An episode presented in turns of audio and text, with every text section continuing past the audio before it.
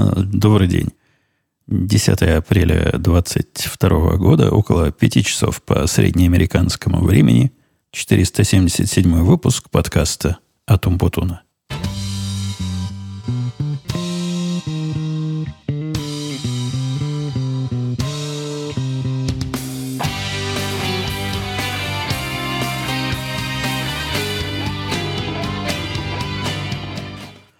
Вернулся я минут 30-40 назад из своей самой длинной за всю историю владения мотоциклом поездки.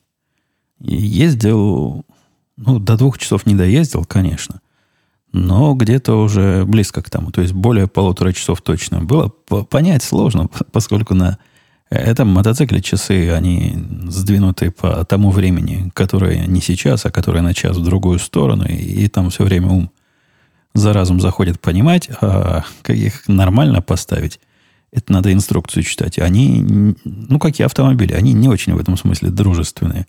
Я подумал, ну, там кнопочка одна есть выбора режима, подержать ее, замигает. Не, ничего подобного. Там какие-то, я помню, читал в документации, какие-то сложные телодвижения, типа ключ в половинное зажигание поставить, когда его в нормальное зажигание держать эту кнопку, как-то в раскорячку стать. И, и вот тогда войдешь в режим настройки разных э, важных параметров. Ну, там из важных параметров есть часы.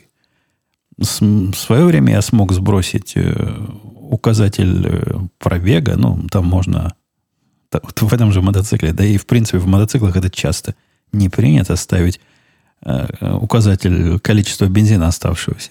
Ну, знать, знать не надо. Зачем тебе такое знать, как лампочка загорится тогда и беги искать заправку. Поэтому после каждой заправки сбрасываешь его и так посматриваешь, сколько миль уже проехал, и примерно понимаешь, когда, когда бензин закончится. Так вот, указатель этого бензина на пробег, на, на поездку я сбросить смог. Там как раз получилось дружественно, как я и ожидал. Какую-то кнопку держал, держал, оно мигнуло и, и сбросилось.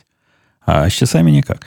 К сожалению, не получилось мне видео записать. То есть видео получилось записать, но на шлеме камера смотрела слишком низко. Оно там так странно, когда все это водружаешь на голову, кажется, что она смотрит даже вверх. Но когда сидишь, особенно как сегодня был сильный ветер, я прижимался к мотоциклу, видимо, голова ниже смотрела, чем смотрит обычно. И записалось только, только руки на руле, а спидометр, колесо переднее. Не, плохо видно. Некрасиво. Некрасиво получилось. Сказал я жене, когда вернулся, что не могу утверждать, э, что количество переходит в качество, но куда-то это количество моих поездок явно переходит. Я себя чувствую с каждой поездкой все увереннее и увереннее. И мне кажется, делаю те вещи, которые делал с трудом уже, ну, не куда там замахиваться с легкостью. Нет, пока не с легкостью, но некоторые даже автоматически уже происходят, некоторые э, явно качественнее происходят – есть, есть же, конечно, еще над чем поработать. Один какой-то волшебный, абсолютно левый поворот, я в него три раза плохо входил. Это вообще что-то удивительное.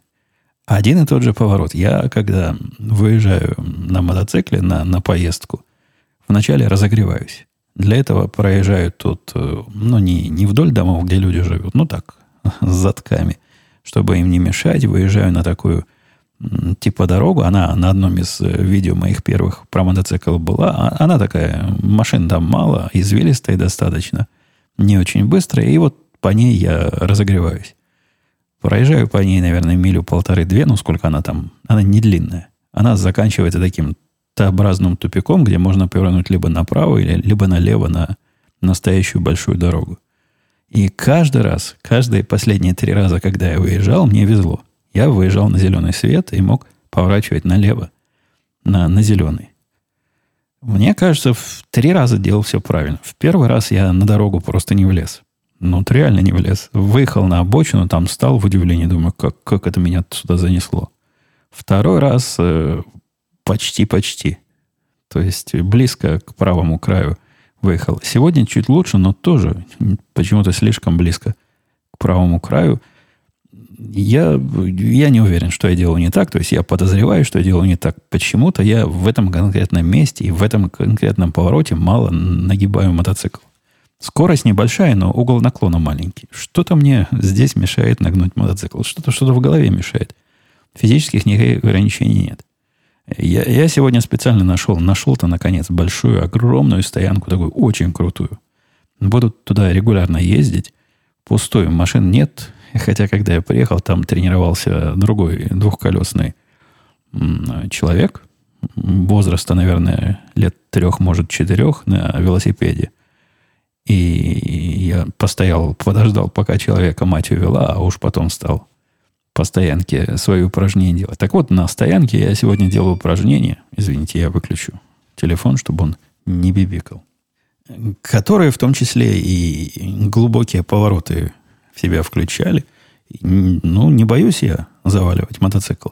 Мотоцикл, для тех, кто не в курсе, он же поворачивает, но особенно на какой-то не нулевой скорости, Э, когда ты нагнул его, он реально сильно нагинается, настолько сильно, что э, у меня начинают вот эти подножки, на которых ноги стоят, они по земле шкребут.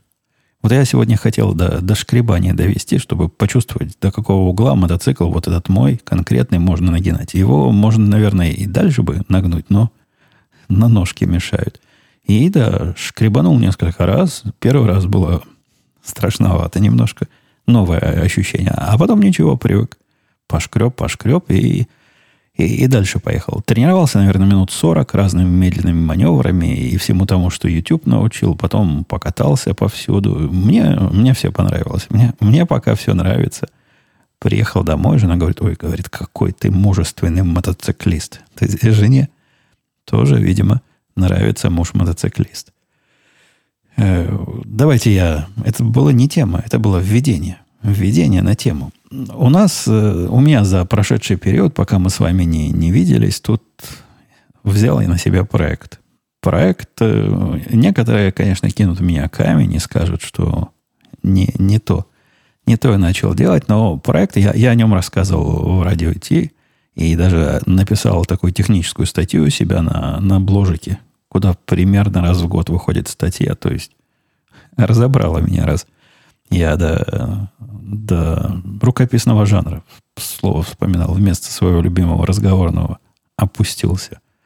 Там я гиковские разные детали рассказал, но по сути, после того, как закрыли радиостанцию «Эхо Москвы», а я ее по привычке слушаю лет 20, наверное, давно слушаю, с тех пор, как она появилась Э, в виде доступного в, в интернетах, еще даже и подкастов не было, я, я слушал. Слушал. В свое время я для них подкасты сделал, потом я им помог собрать их подкасты, которые были в нечто удобоваримое. И это продолжалось десятилетия, как минимум, пока их не закрыли. После того, как их закрыли, ну, вы знаете, там все позакрывали на, на, той территории, где многие из моих слушателей – что против политики партии. И я решил их преподоткрыть.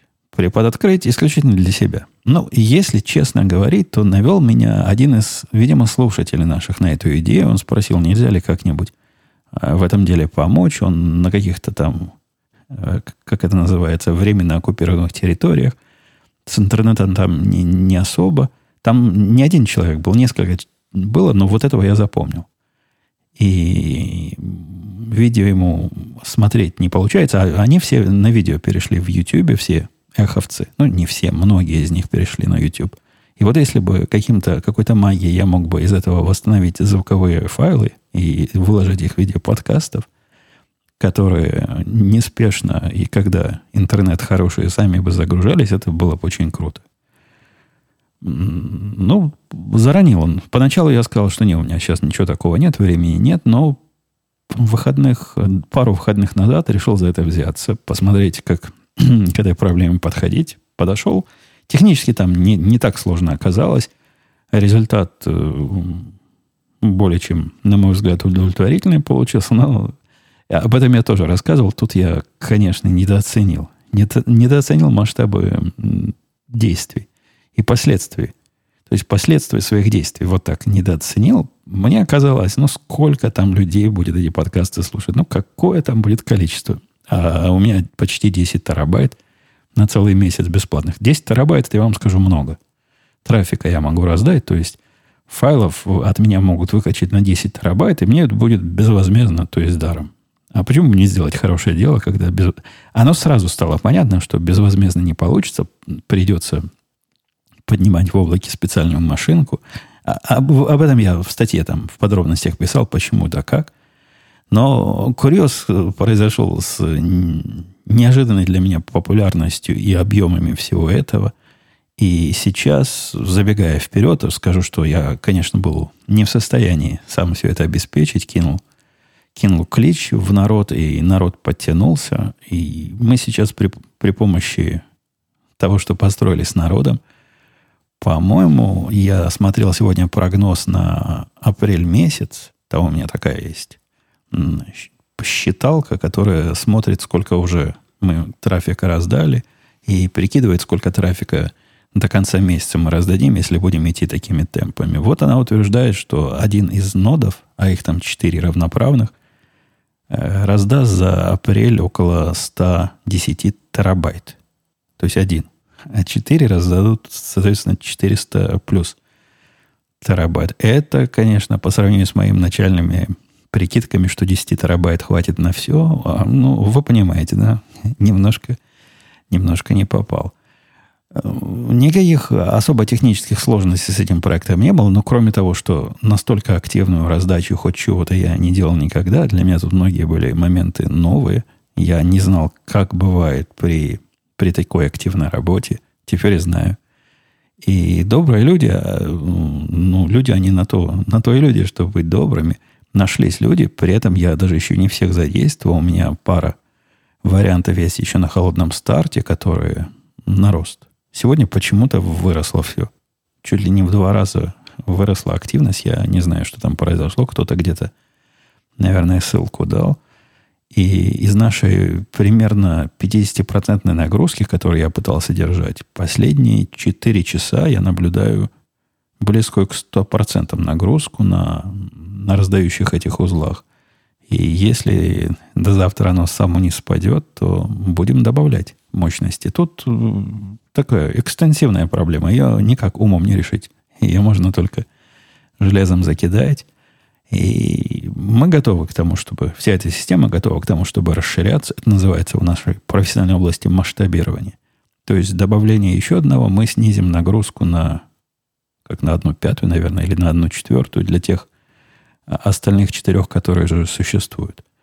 При этом нагрузка не обязательно линейная должна быть. Можно поставить один могучий раздающий узел. У нас такой есть на примете, который возьмет на себя один, чуть ли не половину всего. Ну, будем в эту сторону посмотреть, и надо как-то выяснить, что же, это, что же эти люди все загружают, откуда они все пришли. Я после записи подкаста этим займусь, несомненно. Меня, когда я про эту инициативу, по-моему, в Твиттере, где я сказал, меня там закидали, ну, некоторые закидали с, с обоих сторон. Это, это особо приятно, когда меня мучат с обоих сторон. С одной стороны, закидали те, которые считают эхо недостаточно либеральным. Ну, либеральным вот в этом вашем в русском смысле слова, не в том неприличном смысле слова, как здесь я вкладываю, а такой неподконтрольное правительство в смысле – и несущие какие-то более-менее свободные идеи. Так вот, меня пинали с одной стороны те, кто считает, что э, недостаточно они свободны, недостойны они того, чтобы делать из них подкасты, и так ими надо. А другие, которые меня пинали, они наоборот, за то, что я, ну, вы знаете, родину продал там и за, за печеньки. Я, я не помню, за что я родину продал, но родину, которая меня учила, кормила, поила и своим значит, материнским молоком э, воспитала и до взрослого возраста довела, а тут я ей такой обиняк кидаю в виде восстановления того, что восстанавливать с их точки зрения не надо. Ну, в общем, обе стороны мне выдали по первое число, и это правильно. Ни одно доброе дело не должно оставаться безнаказанным. Ну что, проект, это я перехожу к следующей теме. Проект, э, как из чувака в узких штанах сделать нормального программиста, который прогрессировал невероятными темпами, он таки да, таки дошел до своего а, апофеогиоза. В общем, апогей, точка вот это. У нас, у нас у мотоциклистов есть э, э, по-моему, это Apex называется, такая точка поворота, где точка невозврата в повороте, где, собственно, угол самый, самый поворотный. Так вот, э, мы вот эту точку с чуваком в узких штанах дошли до нее и перешли через нее. Точка это выглядела так. Связался чувак с начальником и говорит, я предупреждаю, двухнедельное мое предупреждение о том, что я увольняюсь, перехожу на другое место работы. Мы с начальником потом э, перетерли и с коллегами тоже поговорили, и наше единодушное мнение было, что, наверное, ему не понравилось работать. Ну, то есть он до этого собак гонял, а тут пришлось пару недель поработать. Наверное, даже недели три он работал как нормальный. И, похоже, ему эта идея не понравилась. Так что пошел он искать. Мне кажется, он уже нашел. Ну, на таком горячем рынке труда, который сейчас, где кого-то найти не, не простая задача. И обычно стоит денег больше, чем ты ожидаешь, оно будет стоить. И мне кажется, он нашел... Он мне и намекнул, что нашел. А откуда я знаю вот эти все детали? Ну, кроме того, что мне сообщили, значит, по, по, по линии иерархической, он со мной связался, вы видели, какое мне письмо написал? Это письмо было... Вот в этом письме был он весь. Может быть, из-за это, из этого мы его взяли. Я, я давно говорил, что язык у него подвешен как надо. И, ну, в смысле, язык, которым пишут, не которым говорят. Так-то я с ним не, немного говорил, но и в разговоре у него язык нормально подвешен. Наверное, мог бы быть подкастером. Но как он фразы выбирает, как он все это строит, как он как он нужные места начальства целует. Это, это, это надо видеть и ощущать. В письме, которое он написал, мне даже неприлично вам его пересказывать. Нет, там не было ничего такого эротично-интимного, но были восхваления меня и от рассказа о том, как, какому он количеству мудрости меня научился, и как он таких, как я, никогда не видел. И что единственное, о чем он жалеет, значит, в жизни, что он со мной раньше не познакомился, а еще больше жалеет, что нам придется расстаться. И вот это примерно на, на целую страницу. Прислал мне всю эту, а, все это сообщение в чате, там оно на экран с трудом влезло. Видно, что человек умеет. И наверняка он готовил, вычитывал все это, все это дело. Зачем ему это надо, я не очень понимаю. То есть, вряд ли это надо для какой-то рекомендации. По рекомендации он не, не заикался. Мне кажется, ну, либо я такой на самом деле прекрасный, как он рассказывает, либо, что более вероятно, он глубоко обученный чувак в узких штанишках, и его там научили, когда уходишь с работы, не, не сжигай мосты, а, а как-то покажи – что ты многому тут научился, и тебе было хорошо, и, ну, мало ли, вдруг придется водить испить еще раз от этого колодца или как-то еще пригодится в жизни. Мне, мне видится вот в эту сторону. Ну, может быть, комбинация двух. То есть моей исключительности и его правильных норм поведения. Он даже в конце спросил, вот у меня две недели осталось, давайте мне самые сложные, самые срочные задания, которые без меня делать некому. Мы его загрузили там по, по маковку. Он действительно это делает.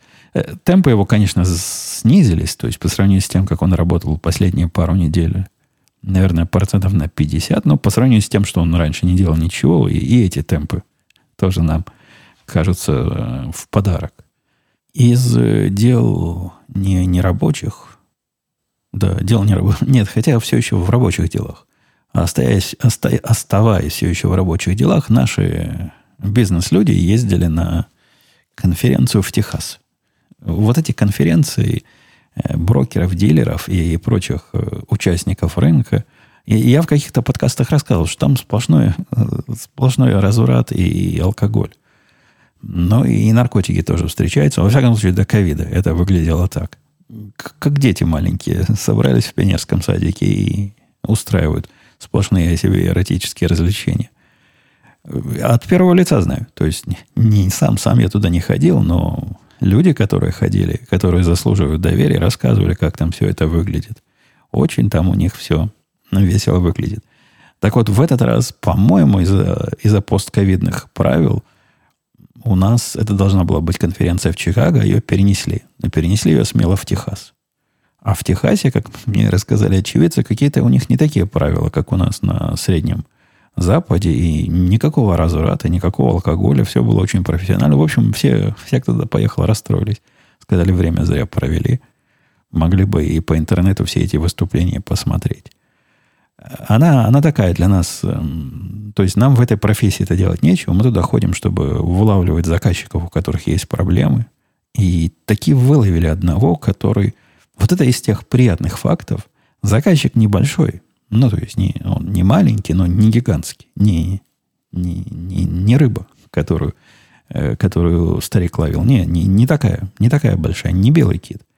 Но такой средний, среднего размера пингвин. И вот этот пингвин перешел к нам от конкурентов, а у конкуренты нас делают вот в этой системе как стоячих. Потому что, когда мы на рынок пришли, у них, у них все было плохо, у них сейчас все плохо, но индустрия такая инерционная и не, не кидается на лучшее решение, даже если эти решения и, и дешевле стоят, и правильнее считают, и больше сервят. Да им все это сто лет не надо. Что-то считает, ну, как отцы наши деды считали, таким и будем. Приходится нам 15 человек нанять, чтобы эти данные разбирать, а у конкурента никого нет. То есть никого, никого не надо из людей. Все компьютер сделает сам, а пофигу. Ну, 15 наберем 15, 20 наберем 20. Нормально. Как-то для них это деньги малые, и они их не особо считают и не особо экономят. Но вот, вот этот попался, он такой продвинутый из хай-тековских. Там какие-то молодые и борзые руководят, и они за эффективность. За эффективность борются. И вот как к нам перешли, ну, кроме эффективности, то есть они распустили целый отдел, который занимался присмотром. И сидит там теперь одна или один. Я не общался с этим существом с той стороны, не знаю, мальчик это или девочка, кто-то там сидит и, и делает один то, что раньше делал целый отдел при помощи нашей системы, и при этом нас нахваливает.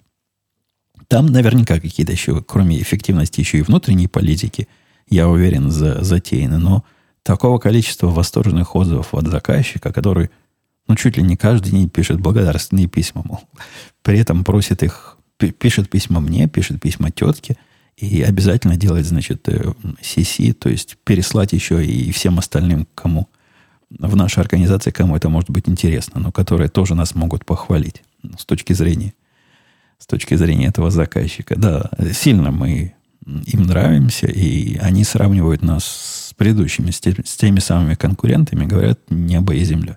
Хотя, с другой стороны, вся, весь, весь наш вот этот автоматизм, и вся эта наша направленность на то, чтобы делать эффективно, она не всегда, видимо, совпадает с тем, как на Земле.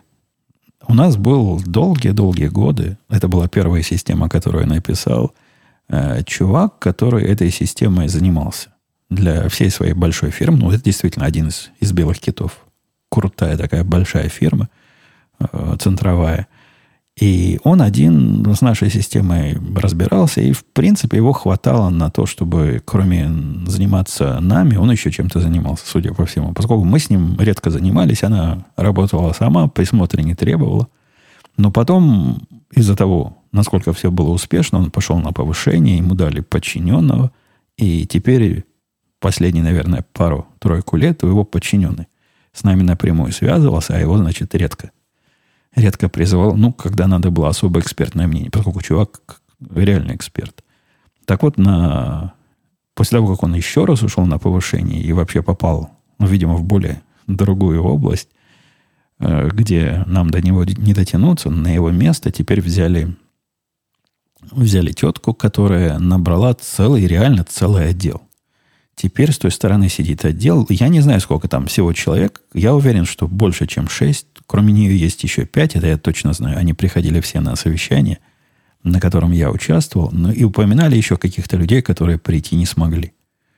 То есть с той стороны теперь есть целое дело. И сказать, что они э, как-то больше делают того, что делает этот мужик один, да не скажу.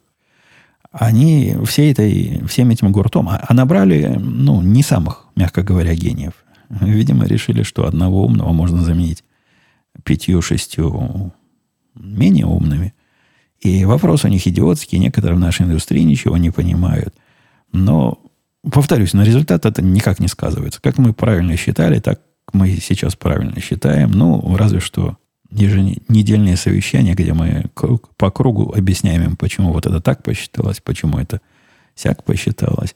И каждый раз, когда я им объясняю какие-то математические функции, нахваливаю себя за то, что во многих системах я умышленно упростил всю эту математику, как раз э, опасаясь того, что придется в какой-то момент людям это объяснять. И, и да, но там, там линейную функцию надо постараться, чтобы объяснить, а уж какую-то более хитрую, это, это замечательно, что у меня таких там совсем немного. А к чему это я про, про, про, про, про, про, про все это рассказал-то? Слушайте, я, я не помню. Какая-то рабочая тема была, связанная с Техасом, с поездкой. Ладно, если со стека снимется в процессе разговора, я... Наверняка я что-то хотел. Какой-то должен быть вот, катарсис. А, а не было. Не было. Просто кусочек рассказа получился. Э, мотоциклетное хобби оказалось по степени вовлеченности меня и наших семейных денег – сравнимо с клавиатурным хобби. Ну, просто в клавиатурном хобби там все по, по мелкому. Купить клавиши, купить смазку, купить то, купить все, потом еще раз, потом повторить, перемешать и повторить еще раз. Пока не доступит э, полный идеал, который, как мы с вами понимаем, не наступает просто никогда. То же самое с мотоциклами. Мотоцикл мой получил уже целую кучу обновлений, при этом уже есть первое обновление, которое в клавиатурном стиле. То есть купил одно, оно не подошло, купил такое же, но другое.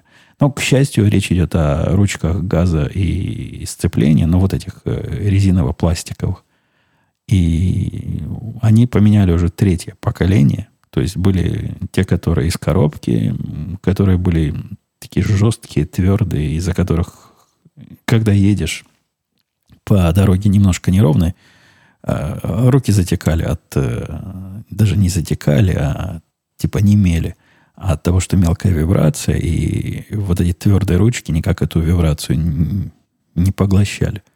На их место пришли другие, которые были всем хороши, только как-то болтались. Ну, реально, нормальные ручки, только какой-то допуск у них слишком большой. Хорошие, красивые, толстые. Мне, мне понравились. Но болтались и, и дико этим раздражали. И вот теперь стоит у меня такой переходный вариант, э, хотя, возможно, я его оставлю. Просто я к тому, что четвертый вариант в пути. Четвертый вариант тот самый, который, мне кажется, будет э, компромиссом между толщиной, плотностью прилегания и всем остальным в пути и придет. Если придет, поставлю. Я теперь хуже с закрытыми глазами умею откручивать, раскручивать, вклеивать, отклеивать. Все это, всему этому я научился. И для того, чтобы манипуляции с мотоциклом делать проще. У меня там есть теперь целый ящичек. Даже ящичками его назвать нельзя. Ну, продается эта штука под вывеской э, переносной, переносная коробка для инструментов. А на самом деле поднять ее невозможно, она железная. Она даже без инструментов такая тяжелая, что чуть ли не вдвоем поднимать надо. Уж носить ее точно никак. Там четыре полочки металлических, и я уже по полочкам разложил инструменты. Некоторые пришлось докупить, наборы инструментов. Ну, в общем, инструментов у меня теперь тоже много. Инструменты пришлось докупить, потому что метрических инструментов у меня не было, которые в метрической системе. А были только вот эти местные, обычные. Их на все хватало, а на мотоцикле, оказывается, нет. На мотоцикле вся система метрическая, все болтики, гаечки и прочие шурупы, они они немножко другие. Ну вот в этом наборе есть 50% обычных и 50% ваших метрических инструментов. Из, э, из сделал каких... Э, из неудачных экспериментов, которые я для мотоцикла, значит, пробовал, это был защитный экран такой, э, такой воздухоотсекатель маленький, который я с трудом поставил, то есть там пришлось мне все свои, все свои умения применить а, от того, что набор креплений, которые пришли к этому ветровому типа мини-стеклу, а, оказался не соответствующий самому стеклу. Ну, действительно, не, нет него. Дырочки не там просверлены. Ну, пришлось взять, взять дрель. А дрель у меня есть. Э, сверло для, для металла такого диаметра у меня не было. Я его купил. И даже купил себе штуку, чтобы резьбу внутри вот этого просверленного металла прокручивать. В общем, я смог его прикрутить, нормально получилось, но результат мне не очень нравится. Выглядит оно как-то странновато. С одной стороны, с другой стороны, сказать, что сильно отсекает воздух, который бьет мне в грудь, не, не скажу. Э, это я к тому, что альтернативный вариант уже едет.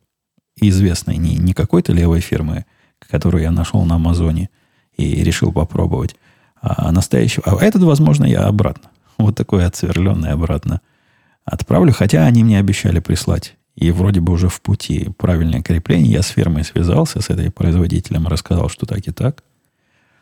Они потребовали... Раз... Они не хотели доказательства. Они мне с... поверили на слово, но попросили разные бумажки там сфотографировать в коробке, которые показывают, кто именно совершил эту чудовищную ошибку и запаковал мне не то, не те железки в комплекте. Так вот, от них придет комплект. Я думаю, когда он придет, я... По-моему, срок возврата у меня еще не, не совсем, чтобы истек. Попробую это отослать обратно на Amazon. Ну, получится, получится. Нет, так будет запасное. Запасное такое. Ветроотсекательный. Стеклом его не назвать, но пластик такой ветроотсекательный, низенький. Я первый раз, по-моему, мотоцикл за все, за все это время. И, конечно, когда я вышел его мыть, кстати, сегодня надо пойти после разговора с вами, пойду помою. Грязный, как, как свинья. Мотоцикл уже стал. Конечно, вышел сосед. Сосед был в состоянии своем обычном, то есть в состоянии подпития. Подошел ко мне, рассказал о том, что он тоже бывший мотоциклист. И он из Харлеевских. Но это можно было бы не говорить. По, по лицу видно, что вот такие, как он, только на Харлеях могут ездить. Но Индиан он не любит и ценит, и говорит, что хороший, правильный хвалил всячески, но он мысль сильно терял. Мне было трудно следить за то, особенно на фоне того, что я мою мотоцикл в это время. А он что-то рассказывает, и похоже, как в этом подкасте, когда я с темы на тему прыгаю, но у него это происходит гораздо менее элегантно, и обратно он не возвращается никогда. Мне кажется, он просто забывает. Так на него действует алкоголь. По, по, помывка этого мотоцикла я видео специально смотрел, чтобы узнать, как мыть мотоцикл. Оказалось, нет никакой там особой науки, хотя у меня и средства для помывки есть, специальные тряпочки специальные тоже на Амазоне куплены. Можно было всего этого не покупать, можно было просто его а, облить водой, потом по мыльной водой по, повозюкать и смыть. Было бы то же самое. Но у меня вместо мыльной воды теперь есть э, такие средства в бутылочке, которые брызгаешь, брызгаешь, даешь ему там постоять минуту, и они потом вместе с грязью при смывании слезают. Да, там пугают, пугают в интернетах. Ни в коем случае. Там высоким давлением не пшикайте. Ну, у меня такого давления нет высокого в, в поливочных трубах. Я взял обычную трубу для поливки э, газонов, и к ней такой наконечник, который фонтанчик делает. Ну, давления там особого нет, там надо сильно, сильно высокое давление, чтобы под, э, под резиновые трубы оно могло попасть и куда-то затечь, куда не надо затекать. В делах... Э, что у нас со временем-то? со временем у нас все еще нормально. В делах э, близких к мотоциклетным, но автомобильным, я, вы помните, рассказывал про про, про, про, про ремонт по, страх, по страховке, по расширенной, по расширенной гарантии. Ремонт, который у меня произошел, и я не помню, на каком этапе он находился в тот момент, когда мы с вами разговаривали, но процесс этот был явно, явно неправильный. Они нашли, напомню, во время рутинного обслуживания машины, зачем я туда поехал? А, фару, фару поменять, лампочку поменять для фары. Ну, не царское это дело, выкручивать лампочку трудно там это было сделать. Надо было пол, пол передка разобрать, чтобы до лампочки э, долезть. Так вот, они нашли какую-то утечку чего-то, по-моему, моторного масла или какой-то, какой-то другой жидкости, как-то она утекает, и сказали, страшное дело, значит, надо, надо срочно менять, а пока не началось. Оказалось, что это поломка. А раз это поломка, то ее можно поменять по моей расширенной гарантии. Ну, не зря же я в свое время расширенную гарантию на джип купил. Меня ведь тогда напугали, что джипы будут ломаться. Это было 6 лет. С тех пор это первая поломка 6 лет назад. И обязательно, обязательно нужно, ну, с одной стороны. С другой стороны, видел мальчика, который на своем ну, не совсем, чтобы настоящем джипе. Он делался в Италии, а в Италии ничего настоящего делать, как мы знаем, не могут, ну, кроме, наверное, макарон. И он сильно намучился. И без, без этой расширенной страховки и гарантии он бы, конечно, разорился на этой машинке. Постоянно она у него была в ремонте. И, и вот у меня первый случай было, было туго. Было реально туго. Такое ощущение, что я поначалу думал, что они специально, специально меня мучают. Ну, чтобы второй раз со страховкой не пришел. Не, не похоже, не специально. Похоже, они просто такие бестолковые, и, видимо, эта страховка довольно экзотическая вещь, хотя это от них страховка. Такая, типа, заводская, от дилера страховка. И они с трудом представляют, как с ней обращаться.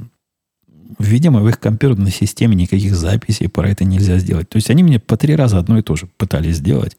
Я привожу машину, оставляю, вечером звоню, говорят, ой, во-первых, механик еще не посмотрел, а, а во-вторых, мы должны страховку позвонить и узнать, можно ли это сделать.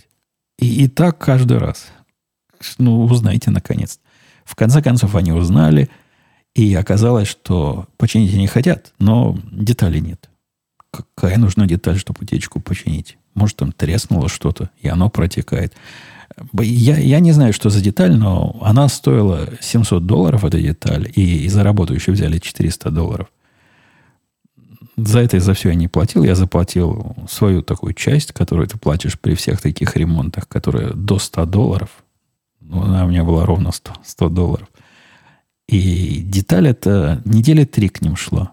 Пришла к ним через три недели. Я привез, наверное, две недели, а не три. Привез машину, оставил. Э, сказали вечером, позвони, будет готово. Звоню вечером. А мне опять вот эту ту же самую песню. Ой, а мы не знаем, страховка это покрыла или нет, и механика еще нет, нет, не было времени. Ну, тут, тут я уж наехал на них, сказал все, что думаю, написал письмо там руководителю, руководитель, который сам все время пишет мне сообщение, мол, если что, ты же сообщи, потому что мы, кроме оценки 10 из 10, ни на что меньше не согласны. Не знаю, руководитель ли повлиял, либо просто время пришло, но в этот же вечер перезвонили и сказали, что таки нашлась Нашлось у механика время. Все он починил, страховка все, значит, разрешила, приходи, забирай. Пришел, забрал. Она и как э, до, до замены этой капающей детали ездила нормально, так и, и после замены ездит точно так же.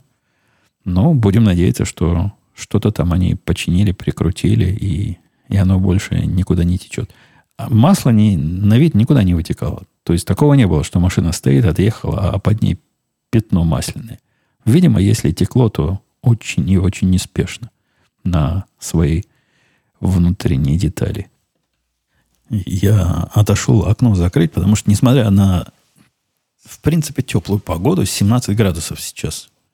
Пока, слушай, 17 градусов. Я когда ездил, было 15. Может, мне еще раз поехать? Не, не, вряд ли. Несмотря на эту теплую погоду, у меня прохладненько стало. Окна были открыты. В моей третьей напервельской студии прикрыл прикрыл, чтобы совсем уж не замерзнуть. Э, последняя, последняя на сегодня тема. Ну, одна, одна из последних. Оказался у меня совершенно дешевый пролетарский вкус. И не знаю, радоваться ли этому, или грустить, или наоборот, вы меня все застыдите. Вы помните, на, ну, мальчику часы начальник подарил его за без, безукоризненную службу и великие достижения в области маркетинга и, и прочих своих э, инициатив, которые он там, ну, видимо, активно проявляет. Ему крутые часы подарили, которые, по-моему, 10 тысяч долларов стоят. И он в них время от времени щеголяет. А мне часы нужны для... По причине простой. Я привык время на часах смотреть. И к часам у меня требований всегда было мало. Они должны быть не очень большие. Ну, вы помните, у меня лапки, как у енотика, поэтому не больше 39 миллиметров, ну 40 самое, самое большое, но хотелось бы 39-38. Они должны быть легкие, то есть я их ношу все время, и когда я а, руками машу в районе клавиатуры, тяжелые часы, я помню, кисть от этого уставала. Ну и такие, чтобы не особо замечать. Есть и есть, когда а, захотел посмотреть время. Вот у меня были до этого, я, по-моему, хвастался уже несколько лет, были часы вот этой фирмы, которая ножики делает, э, швейцарские. Она, оказывается, и часы Victorinox, по-моему, называется, делает. И вот эту модель, которая у меня была, во-первых, уже с производства либо сняли, либо я не могу найти, где ее купить, а мои прохудились. Прохудились, но я их, конечно, сам немножко дохудил. Когда я менял батарейку, что-то я, что-то я там не то сделал. Я даже подозреваю примерно что. Короче, доломал их. Наверное, можно было бы пойти с ними к э, часовому специалисту и все это починить. Но мне почему-то идея, эта дочка эту мысль мне подкинула уже после того, как процесс был завершен покупки новых часов. А мне в голову как-то не пришло. Я настолько привык к тому, что в современности, если что-то ломается, то покупаешь новое, мысли пойти починить не возникло. И вот пошел на Амазон, закатав рукава, думаю, ну вот сейчас я куплю себе такие часы, чтобы перед мальчиком не стыдно было. А то придет он своих 10 тысячных, а я тут как лошара сижу своих. Во сколько Виктории, кстати, 250 долларов стоили, не помню. Какие-то небольшие деньги. В общем, позорные. Позорные небольшие деньги. И начал я весь этот э, Амазон э, со всех сторон э, обхаживать и осматривать. Два дня я занимался этим вопросом. В, в результате в кандидатах у меня оказались ровно одни часы, которые прям подозрительно похожи на предыдущие – Выпускает их, правда, не нормальная швейцарская или какая-то хотя бы эм, часовая фирма, а Smith Wesson. То есть те, которые оружие выпускают, вот у них есть и, и часы. По-моему, одна модель часов такие, ну, такие полевые, которые в поле носить надо. Стоят они 35 долларов. Ну, реально, 35 долларов. За 35 долларов они, на мой взгляд, совершенно прекрасны. То есть с потребительской точки зрения в них есть все, что мне надо. Во-первых, легкий тканевый ремешок, а там в комплекте целых три ремешка шло. Три. За 35 долларов три ремешка.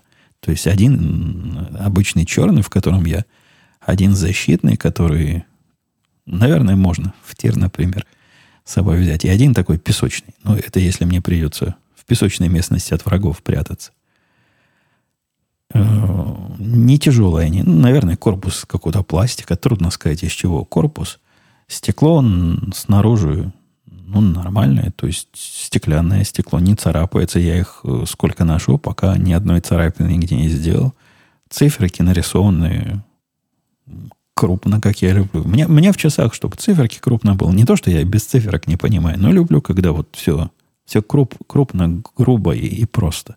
В них вот это все как раз есть грубо, просто и, и за 35 долларов. Мальчик приходил, я ему похвастался, говорю, вот смотри, какие я купил. Догадайся, сколько стоит. Он, по-моему, 300 долларов за них предложил э, в виде варианта своего нет. А нет. Мой вкус оказался еще дешевле, чем, чем он предположил. И из курьезов, из курьезов прошедшей недели, э, конечно, Конечно, самое кури... не самое, одно из курьезных наблюдений, которые я получил, мне YouTube ведь подсказывает разные видео смотреть. И один из вариантов видео какого-то чувака, он, он то ли русский, то ли какой-то, он какой-то не местный, он с акцентом говорит. Поначалу он, к счастью, мало разговаривал, потом ему захотелось больше. Этот чувак собирает видео, и, видимо, ему присылает видео о том, как э, мотоциклисты против полиции. То есть э, байкеры против копов. Пчелы против меда. Э, и я подсел на них. Не то, что подсел, смотрю, остановиться не могу. Там просто записи людей, которые, как и я, ездят с включенным видеорегистратором или GoPro, или с чем там они ездят. Их останавливает полиция, и как при этом все это заканчивается. Вы знаете, я глянул на, на эти видео и понял, что нашим полицейским памятник надо ставить при жизни за терпеливость и за то, как они с этими с нашими байкерами обходятся. Но святые люди, терпение у них какое-то невероятное, поскольку каждое второе видео выглядит таким образом. Едет мотоциклист, но обычно они не на таких мотоциклах, как у меня, а на, на пацанских, на спортивных. Проносится он низко летящим самолетом по дороге, и еще иногда на заднем колесе, его догоняет полиция, и полицейский спрашивает, ну что, нарушал? среди мотоциклистов, видимо, считается правильным сказать, ну да, да, я виноват, сэр, я... и покаяться. Надо каяться. Они все каются. Такого, чтобы кто-то сказал, я не виноват, я один раз, по-моему, видел. Ну, какой-то очень умный был мотоциклист, сказал, что он сам адвокат и вообще подаст на полицейского в суд, и неправильно он его остановил. Но это было исключение. 90% из тех, кого я видел, 95, наверное, сразу, сразу рвут крест на пузе и, и каются. Каются, говорят, да, да, сэр. Причем с таким показанным уважением я так показательно не, не, не пытаюсь полицейским подмазываться. После этого на полицейских, кстати, не особо действует вот это их сэр и, и, и виноват. Но говорят, что действует. Говорят, что если бы не, не признали вину, то было бы хуже. А хуже нам реально может быть хуже. В некоторых штатах вот такое вождение, если ты на заднем колесе проехал со скоростью там 200 миль в час, 150 миль в час по обычной дороге, то это дело может тюрьмой закончиться. Опасное вождение, которое, которое совсем опасное. Я ни разу в этих видео не видел, чтобы кого-то арестовали и в наручниках повезли в тюрьму. Нет, там все заканчивалось.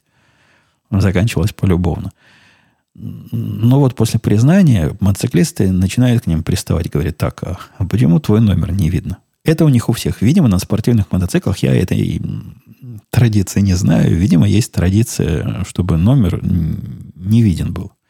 Возможно, они не всегда останавливаются. Если ты не останавливаешься после того, как за тобой полиция замигала, то есть, есть какой-то смысл в том, чтобы твой номер был нечитаем. У них номер нечитаем у всех, даже у тех, кто останавливается.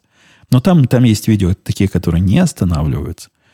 Но это, это вне предела, в пределах нашего рассказа. Уж, уж такие беззаконные мотоциклисты нам, нам не указ. Так вот, э, мотоцикли... Э, простите, полицейский спрашивает, почему номер, значит, не читается, и все одно, одинаково отвечают, ой, он случайно загнулся. Вот тут вы увидели этот номер, он там в горизонтальной плоскости, случайно загнулся. У всех, значит, номер случайно загнулся, и вот сейчас они их разогнут. Некоторые особо подготовленные с собой даже детальки возят, которые, чтобы этот номер разогнуть. То есть его можно нормально прикрутить так, что его видно будет, когда кто-то его пытается прочитать. А можно сделать, чтобы с точки зрения наблюдателя он был абсолютно невидимый. То есть формально номер есть, а на практике прочитать его невозможно. Потом еще по какой-то причине, я, я не уверен почему, но у этих мотоциклистов очень часто не бывает регистрации. То есть изредка у них нет прав на вождение мотоцикла. Ну, иногда вообще никаких прав на вождение любого средства. Но это редко. А вот что касается отсутствия регистрации мотоцикла, это тоже там чуть ли не каждый второй из остановленных. И каждый из этих остановленных рассказывает одну и ту же историю. Но не, не верьте, проверьте. Одна и та же история у всех у них о том, что, ой, я мотоцикл купил только позавчера, и я уже зарегистрировал, но в компьютере там долго-долго это проходит, и пока дойдет, вот, наверное, поэтому, поэтому ваша система, дорогой полицейский, показывает его как незарегистрированный нигде. И в этот момент полицейские, которые наверняка слышат это 10 раз на день, не достают из э, широких штанин хотя бы э, шокеры и стреляют в наглого вруна. Нет, они, наоборот, машут головой, говорят, да, да, да, такое бывает. Видимо, им тоже не особо хочется с этими мотоциклистами связываться. И они прекрасно понимают, что э, да нет, нет там никакой регистрации. Да ну как так повезло, что четвертого за день остановил, и у него вот регистрация вот-вот в пути. По компьютерным проводам все еще не дошло. Не-не, терпеливые люди. Там иногда бывают такие рисковатые полицейские, однако то, что авторы этих видео показывают под э, резкостью, мне даже резкостью не кажется, мне это наоборот показалось адекватным поведением, когда э, после того, как он догнал одного из э, мотоциклистов в, в городе, прямо в, чуть ли не в центре города какого-то, большого города, не, не, не такого города, как наша деревня, а города типа Чикаго.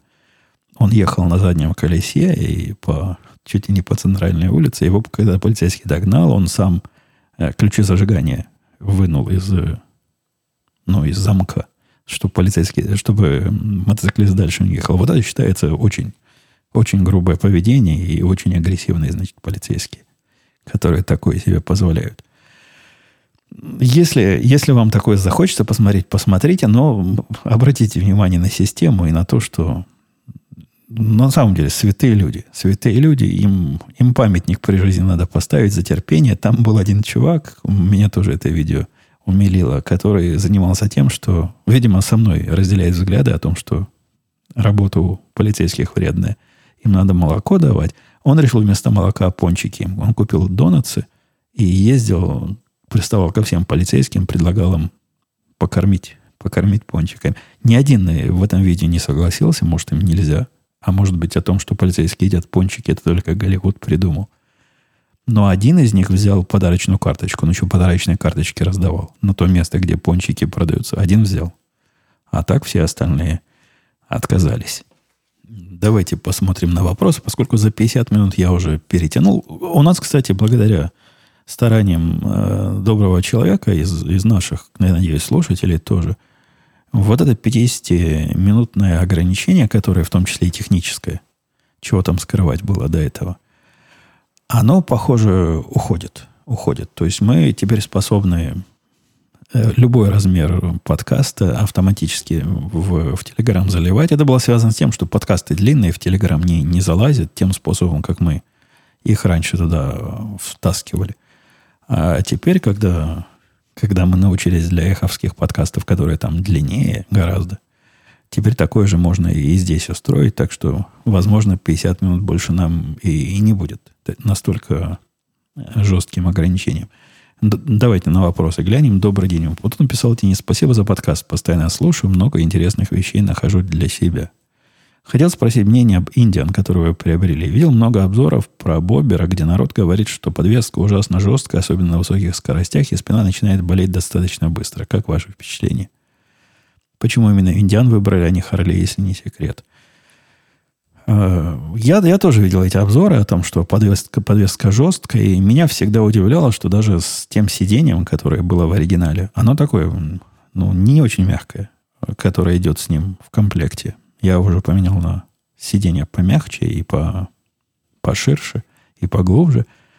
Я и на нем не ощущал никаких особых э, проблем, то есть сравнивать-то мне особо не с чем. То есть я ездил на курсовом мотоцикле, но там совсем нечто убитое такими же, как я, учениками, поэтому потому Харлею судить трудно.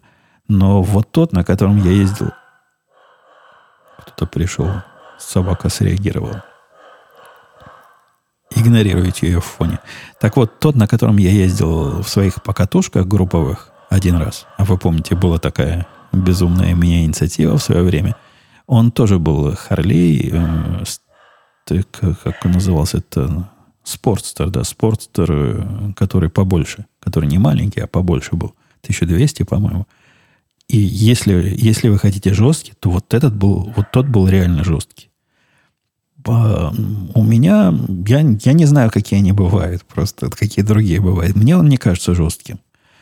Возможно, потому что у меня настроенный вот этот прилот, то есть пружины задние правильно под меня настроены. Я, я потом проверял насколько они правильные, они почти тютелька в тютельку под меня подстроены, и, может быть, я оптимально на нем сижу, и он как раз э, под меня прямо с завода, поэтому я не ощущал никаких проблем с трясучкой, с тем, что начинает болеть спина. Ну, опять же, что такое на высоких скоростях? Хотя на высоких скоростях, наоборот, ямки легче переезжать, он перелетает через него.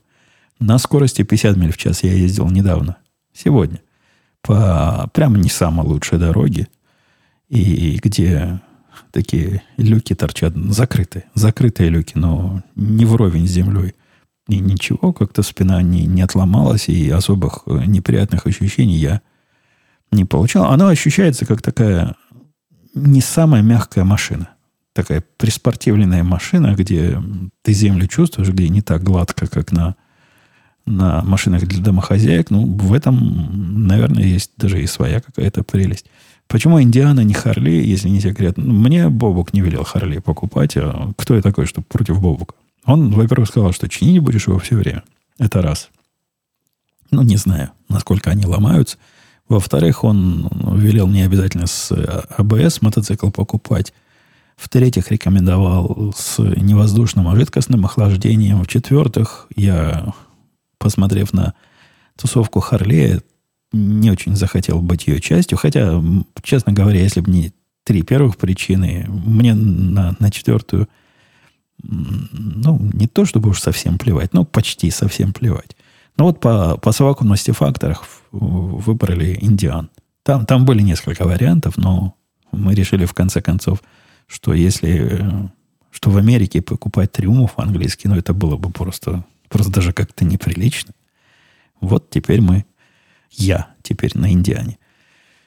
Евгений спрашивал Orange 59. А какой период гарантии на мотоцикл? Как часто его надо обслуживать? Гарантия у него, по-моему, два года, которому еще добавили за, за мои лишние ожидания еще полгода, то есть два с половиной года гарантийное обслуживание на нем.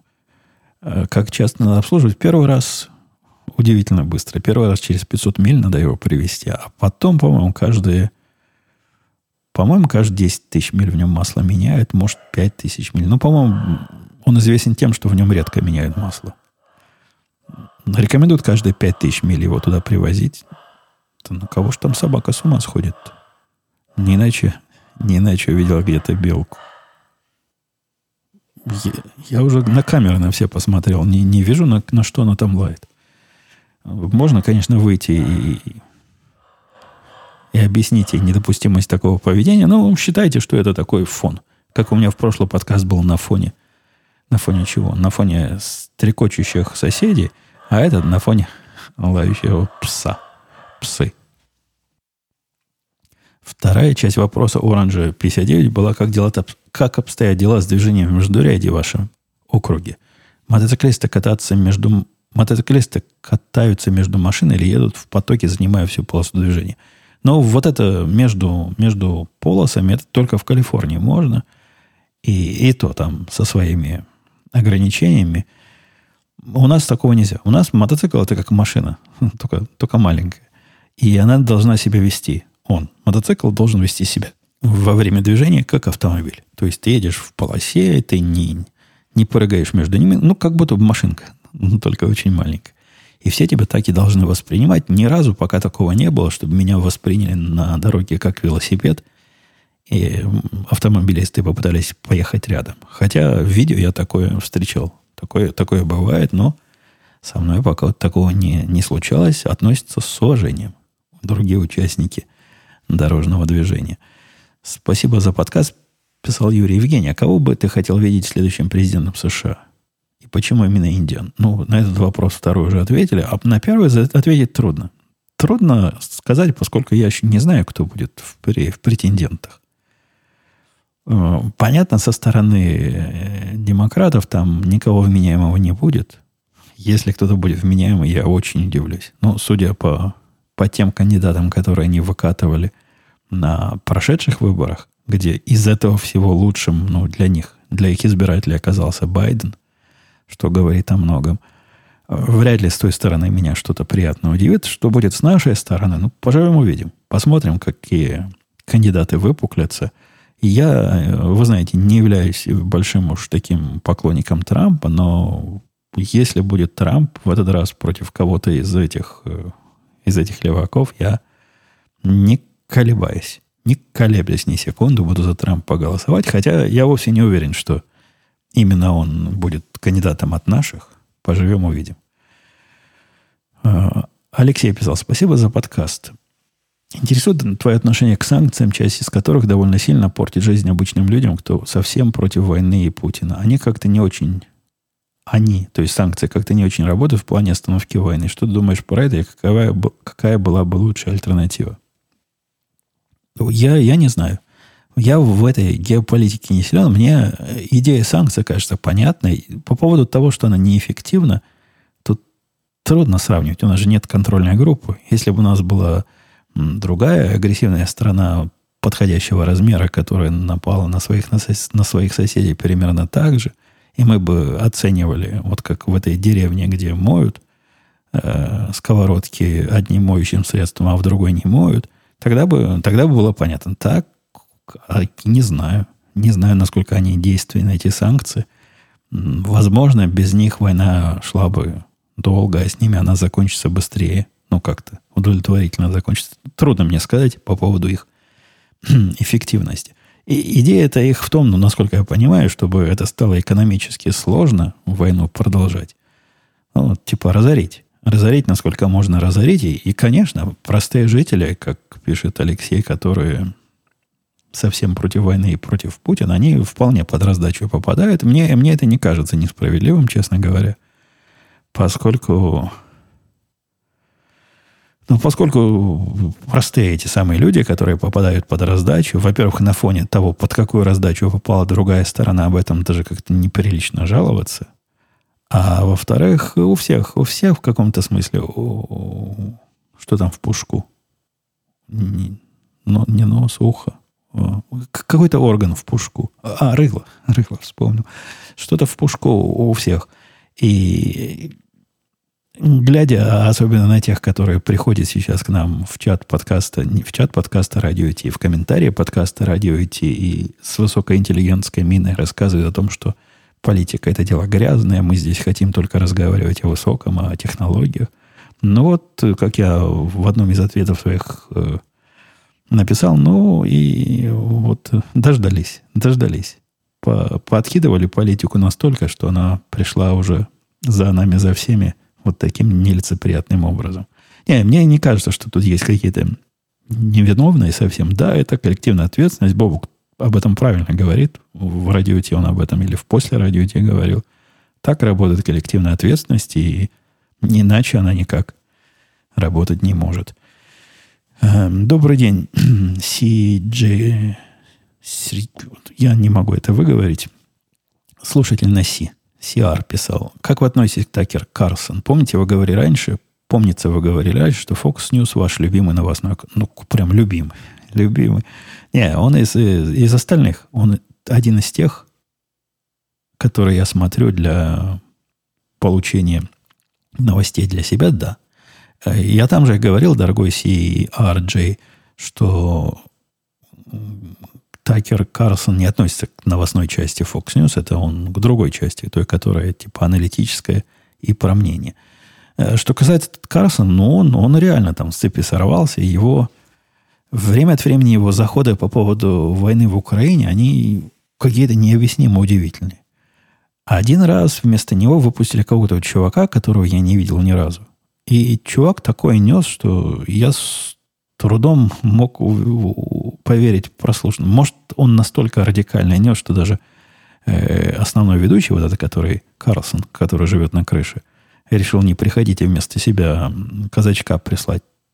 Он просто как Первый канал рассказывал о том, как, как злые э, фашистские украинцы сами, значит, себя взрывают. И вот это все. Вот это все нес. Карлсон тоже ну, не, не до такой степени поразительного идиотизма несет, но, но тоже доносит, доносит, да.